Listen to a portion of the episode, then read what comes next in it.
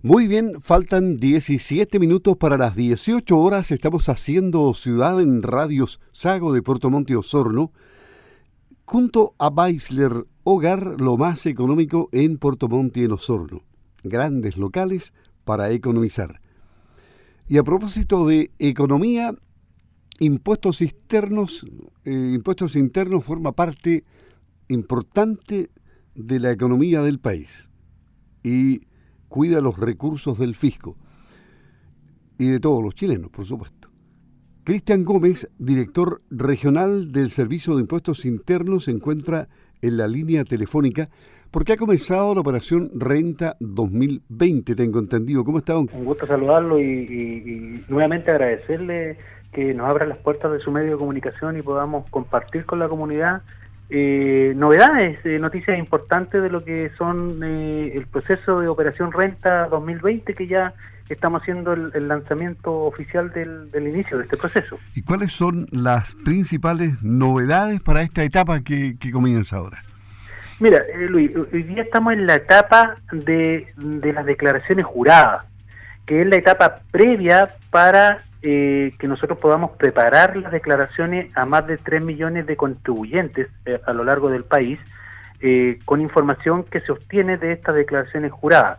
Los contribuyentes, esta etapa principalmente va para los contribuyentes empresas, ciertos empresarios que tienen que presentar una serie de declaraciones juradas. Entre ellas tenemos una, una tremenda novedad para este año que tiene que ver con una de las declaraciones juradas más masivas, que es donde nos informan todas las retenciones que tienen que ver con las boletas de honorarios que es la declaración jurada 1879, conocida por, nosotros por el número y por los contadores y por los empresarios, donde nos dan a conocer eh, eh, todas las boletas de honorarios que recibieron durante el año de los distintos contribuyentes. ¿Cuál es la novedad para este año?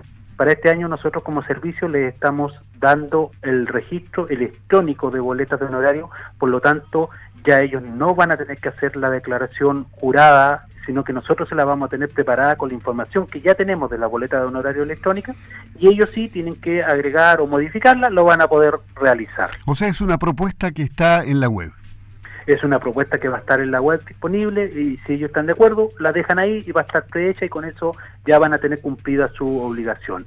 Esta, esta, este cambio y esta novedad eh, para la región eh, eh, es, un número aproximado de 28.000 contribuyentes que se van a ver beneficiados con esta con esta novedad y a nivel país alrededor de 513.000 contribuyentes. No es un número menor y es una de las informaciones clave para que nosotros podamos preparar las propuestas de declaraciones que los contribuyentes van a poder realizar posteriormente.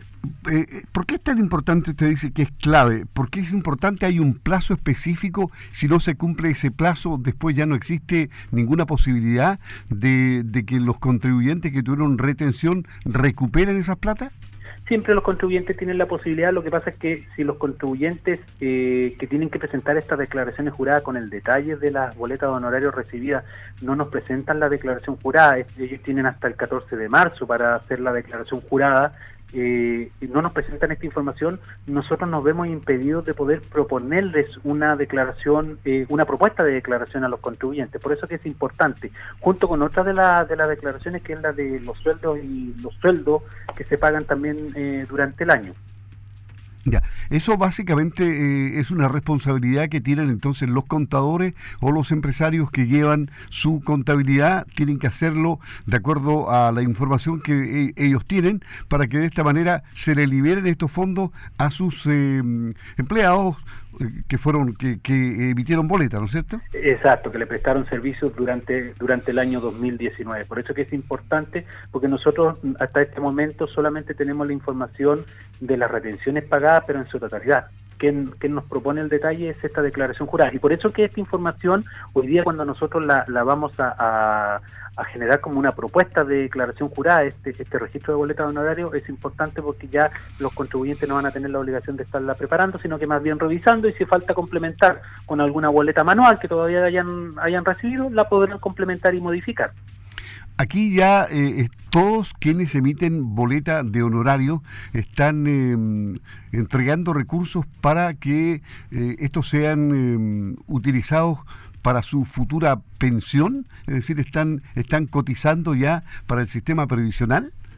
Sí, hay que recordar que a partir de, este año la, retención pasó a ser un 10,75%, ya no un 10%, un 10 como era lo tradicional, de acuerdo a la modificación de la ley. Y claro, y eso para, para efectos de, lo, de, lo, de los eh, beneficios sociales que cada uno de, ellos eh, puede acceder.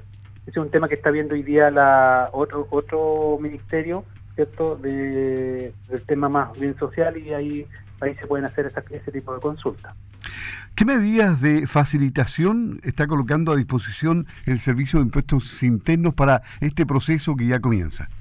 Como todos los años, nosotros estamos ya ya tenemos publicado en nuestra página web el portal eh, de la operación Renta 2020. La vamos a ir, le vamos a ir agregando contenido en la medida que vayan pasando las etapas de la operación Renta. Hoy día uno puede acceder a todo lo que tiene que ver con la información de las declaraciones juradas, los plazos, eh, dónde están los links para poder hacer las declaraciones.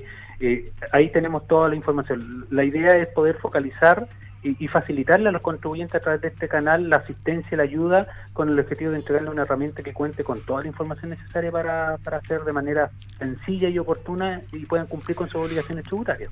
A ver, reiteremos cuál es entonces la cronología que, que, va a ocurrir este año en la operación renta. ¿Hasta cuándo es el plazo para hacer este primer trámite y luego veamos cómo van cayendo las otras fechas?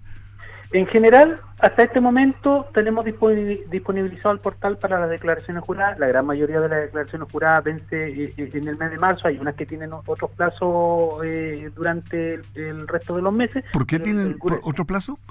Tienen otros plazos porque son distintas obligaciones de los contribuyentes. Las, principales vencen ahora el 14 de marzo, que son las que nos sirven de base para poder preparar la declaración de renta.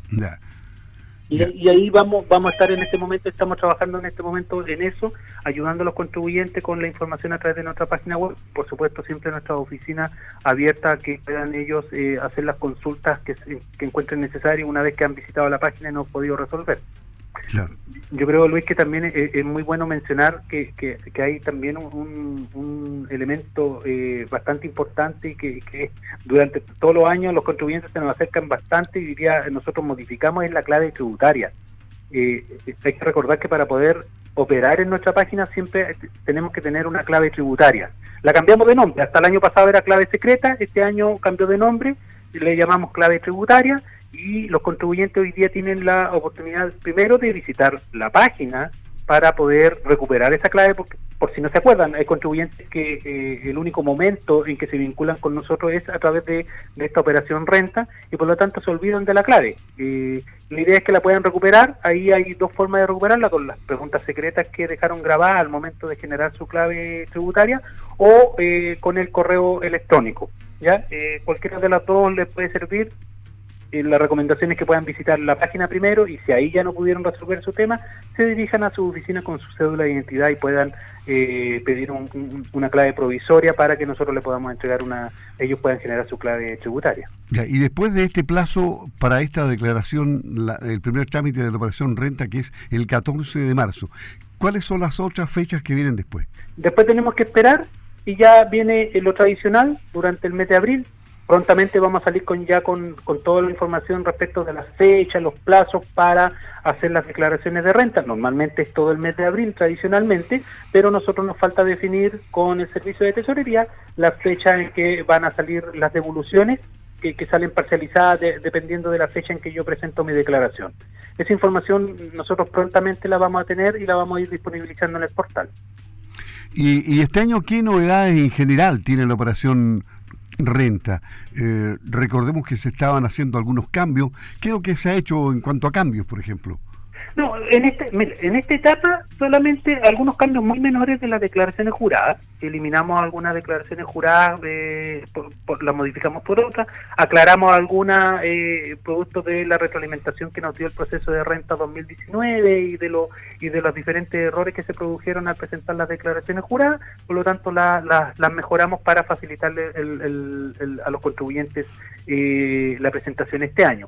En esa etapa estamos hoy día. Eh, más adelante probablemente, Luis, y, probablemente a través de su medio podamos estar comunicados y poder entregar nueva información de, de los procesos siguientes de la operación renta. Y volviendo un poco atrás, ¿cómo funcionó todo el sistema este de dar facilidades para el pago de IVA desfasado, producto de los problemas que tuvieron la mayoría de los comerciantes, particularmente las pymes, con eh, los daños que sufrieron en, los meses de estallido social? Eh, ¿Cómo funcionó eso?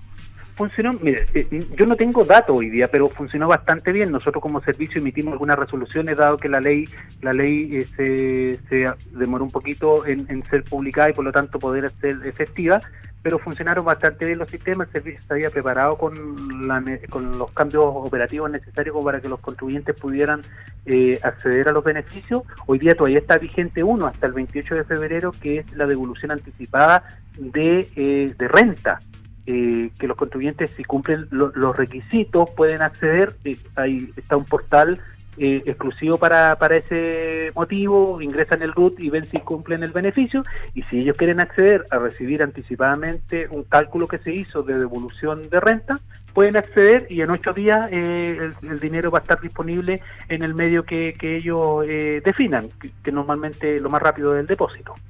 Ya, y, en definitiva, eh, todo está funcionando bien en, esa parte del, del, sistema con impuestos internos. ¿Alguna otra novedad que destacar?